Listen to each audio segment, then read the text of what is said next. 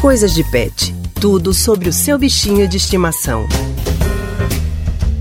Assim como o mês de outubro marca a campanha para a prevenção ao câncer de mama, chamada de Outubro Rosa, novembro é o mês de conscientização da saúde masculina em relação ao câncer de próstata, que é a campanha do Novembro Azul.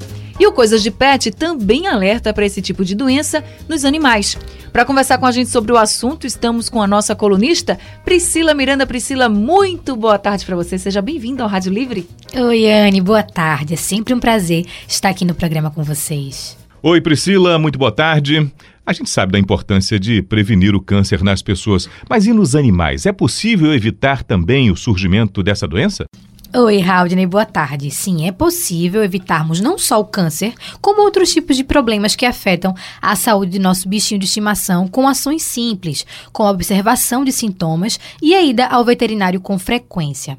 Já com relação ao câncer de próstata, existe um risco maior para os machos mais velhos. Eu conversei com o médico veterinário e professor da Unibra, Adriano Oliveira, que explicou essa situação. Vamos ouvi-lo. A gente tem que ter a ciência que, assim como nos homens, os animais também podem sofrer com câncer, seja de próstata, seja de testículo. E além desse tipo de câncer, a gente tem o que a gente chama de hiperplasia benigna de próstata, que é uma alteração de próstata que acomete até 90% dos cães que não foram castrados ao longo da vida. Isso realmente é um número bem significativo. Quanto mais velho for o animal, maior a chance de desenvolver esse tipo de problema. Agora, Priscila, que tipo de sintomas o animal pode apresentar e que chame a atenção do dono e acabe levando ao veterinário, né, para que seja feito esse alerta? Quem sabe pode ser um câncer de próstata. Então, quais são os tipos de sintomas? É uma doença que pode se mostrar quando o animal estiver fazendo xixi, Anne. É, se ele tiver uma dificuldade de urinar, por exemplo, já pode ser um sinal. O veterinário detalha melhor esses sintomas e fala de alguns tratamentos disponíveis atualmente.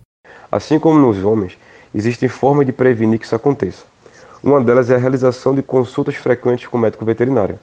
Nessas consultas são realizados exames preventivos, até mesmo exames de imagem, como a ultrassonografia. É um exame bem preciso e não invasivo para diagnosticar possíveis alterações nesses pacientes.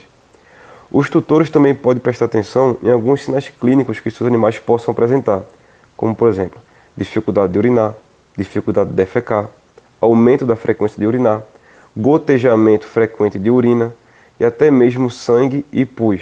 A boa notícia é que a prevenção e o tratamento para a grande maioria desses problemas se resolve com a castração desses pacientes, já que as alterações têm a influência hormonal. A cirurgia em si é bem simples e bem rápida. É feita uma única incisão, no qual o animal recebe dois a três pontinhos de pele. Normalmente esses pontos são removidos com uma semana e o paciente já recebe alta e volta às suas atividades normais. O ideal é que a castração seja feita de forma preventiva, enquanto o paciente é jovem.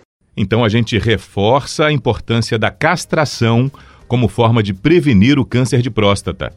Isso, Haldner. Como o veterinário falou, a castração no animal ainda jovem vai diminuir as chances de desenvolver a doença e também outras, como o câncer de mama, no caso das fêmeas. Alerta muito importante no Coisas de Pet de hoje sobre o Novembro Azul. Priscila, muito obrigada pela sua participação aqui no Rádio Livre.